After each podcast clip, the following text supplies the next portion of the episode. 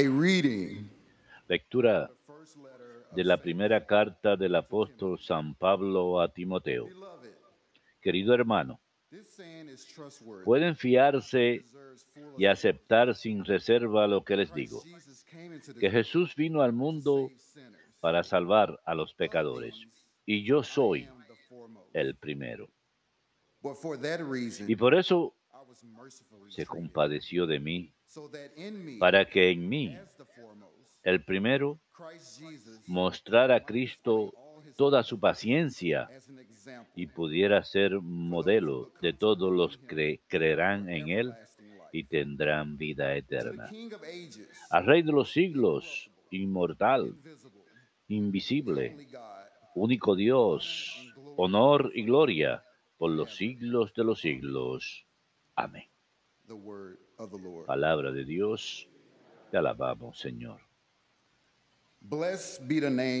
Bendito sea el nombre del Señor por siempre. Bendito sea el nombre del Señor por siempre. Alaben siervos del Señor. Alaben en nombre del Señor. Bendito sea el nombre del Señor por siempre. Bendito sea el nombre del Señor por siempre. De la salida del sol hasta el ocaso. Alabado sea el nombre del Señor. El Señor se eleva sobre todos los pueblos. Su gloria sobre el cielo. Bendito sea el nombre del Señor por siempre. ¿Quién como el Señor Dios nuestro, que se abaja para mirar al cielo y la tierra? Levanta del polvo al desvalido, alza de la basura al pobre. Bendito sea el nombre del Señor por siempre.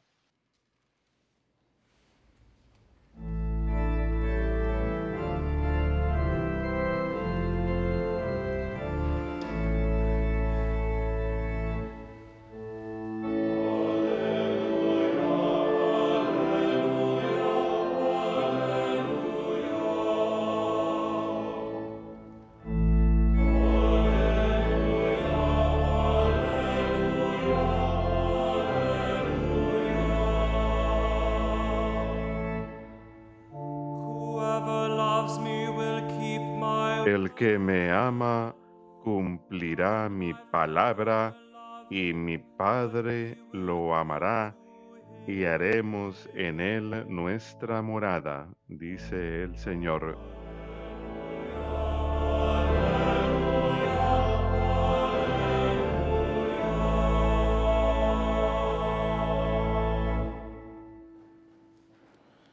Dominus vobiscum.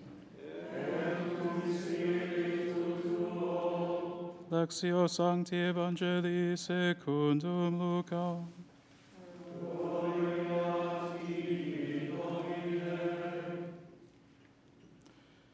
Jesus said to his disciples, En aquel tiempo decía Jesús a sus, a sus discípulos, no hay árbol sano que dé fruto dañado, ni árbol dañado que dé fruto sano.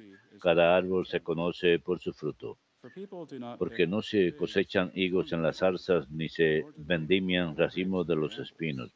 El que es bueno de la bondad que atesora en su corazón saca el bien, y que es malo de la maldad saca el mal, porque lo que rebosa del corazón lo habla la boca. ¿Por qué me llaman Señor, Señor y no hacen lo que digo? El que se acerca a mí escucha mis palabras y las pone por obra. Les voy a decir a quién se parece. Se parece a uno que edificaba una casa? Cavó, like puso los cimientos sobre roca. Vino una crecida, arremetió el río contra aquella casa y no pudo tambalearla porque estaba sólidamente construida. El que escucha y no pone por obra se parece a uno que edificó una casa sobre tierra, sin cimiento. arremetió contra ella el río y enseguida se derrumbó desplomándose. Verbum Domini.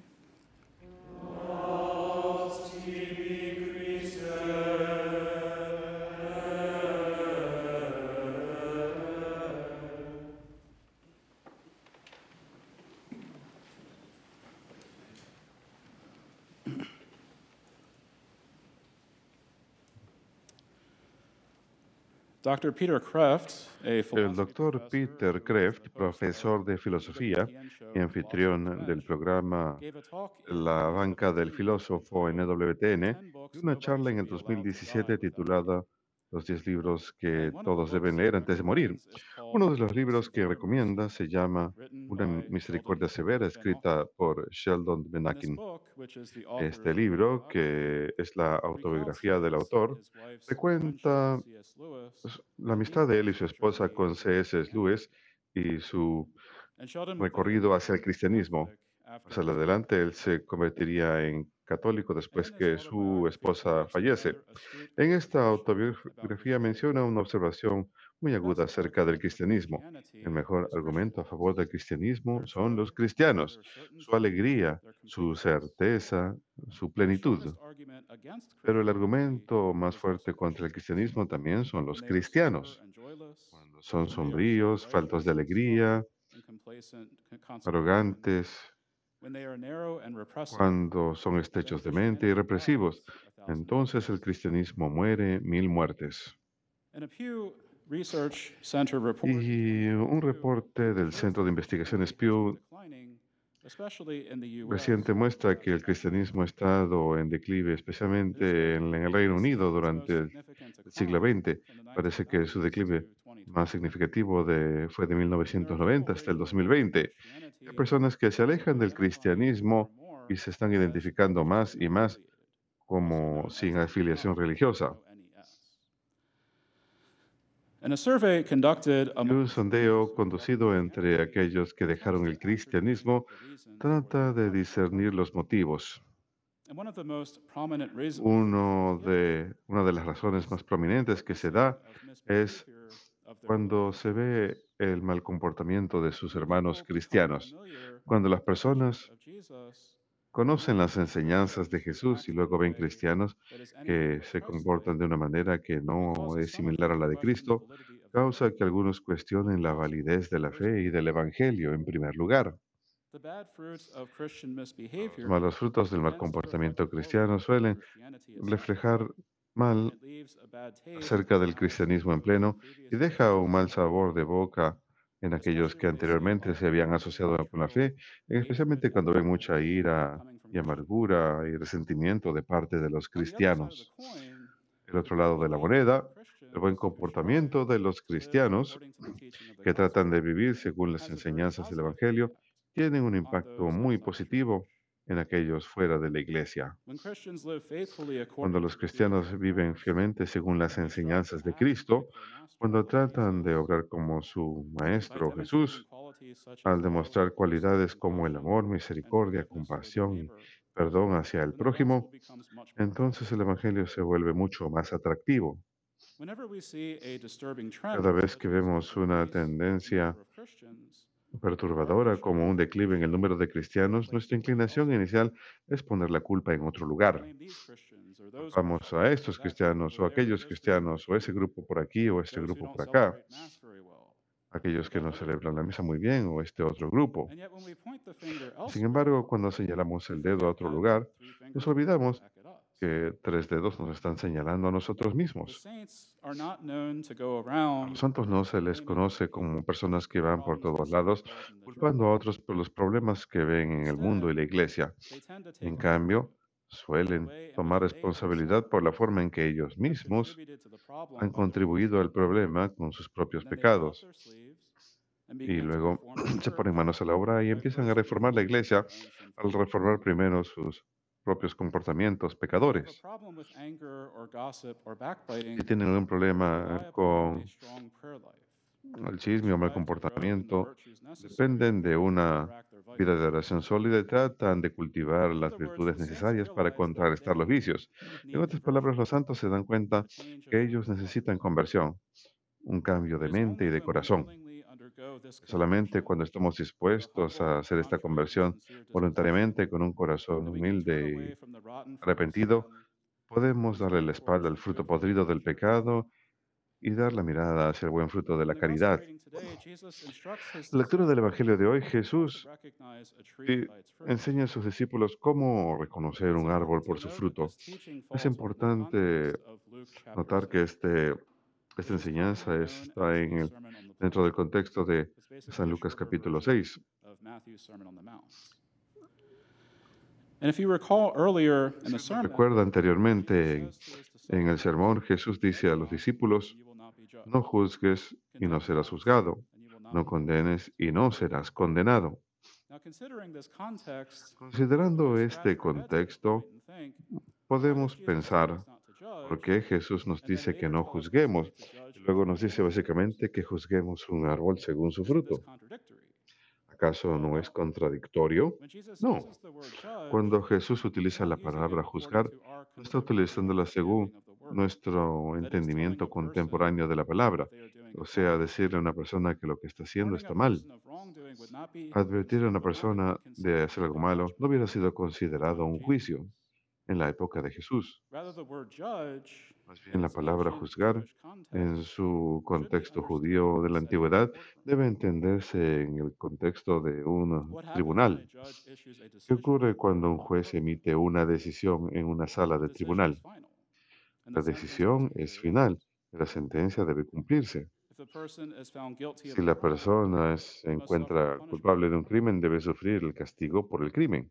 Thus, there is a sense of finality to the word Así pues, hay un sentido de finalidad en la palabra juzgar. Lo que Jesús está diciendo es que no debemos ser rápidos en juzgar a una persona a quien vemos pecando, pues esa persona es sencillamente juzgada, no hay esperanza de redención. Incluso si determinamos que una persona ha cometido un pecado, "Forgive, Jesús dice, will be forgiven." Perdona y serás perdonado. Así que debemos evitar emitir juicios hacia las personas por sus pecados, como si sus pecados constituyeran una gran parte de su identidad y ya estuvieran condenados. Nadie está más allá de la redención, sin importar cuán profundos sean sus pecados.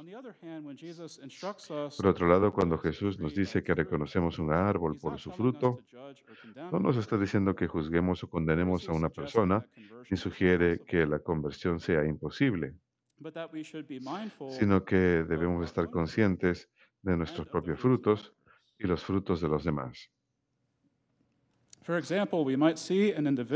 Por ejemplo, podemos ver un individuo. Que parece ser santo por fuera, va a la misa diaria, reza el rosario y va a la adoración eucarística. Sin embargo, también maltrata a sus hermanos cristianos y sus prójimos. Participan en chismes, traición, juzgan y condenan a los demás y no practican las obras espirituales y corporales de misericordia. A pesar que esta persona puede estar haciendo cosas buenas, como ir a la Santa Misa diaria, el rosario, la adoración, estas obras se ven negadas por su abuso y su actitud y comportamiento hacia su prójimo. People can easily see that such a La gente Christian puede fácilmente ver que tal cristiano no está viviendo según la enseñanza de Cristo. Y el mensaje del Evangelio sencillamente al mirar sus frutos.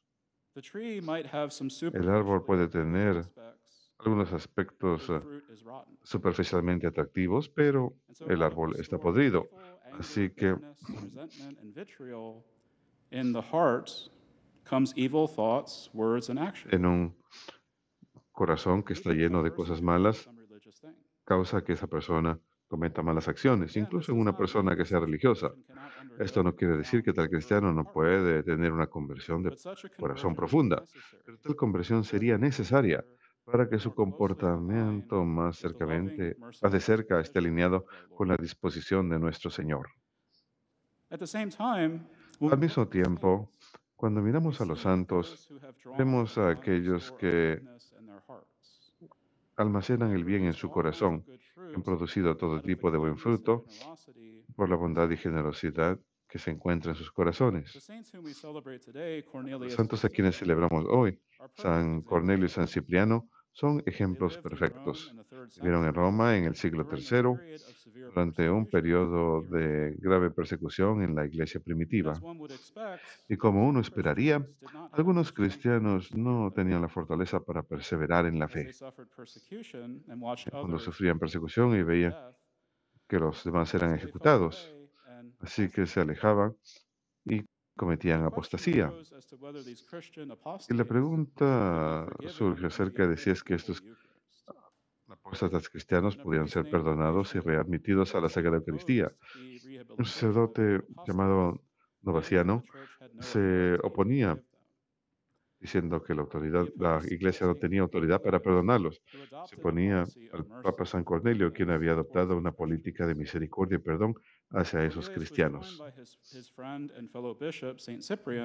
San- San Cipriano se unió él en oponer ese tipo de rigidez. Y finalmente la misericordiosa política de San Cornelio ganó. Los apóstatas fueron permitidos ser perdonados sus pecados y readmitidos a la Eucaristía después de realizar un periodo, un periodo apropiado de penitencia. Así pues, Cornelio y Cipriano han producido de su propia de sus propios corazones compasivos una fuente de misericordia y perdón para los pecadores que habían cometido graves pecados.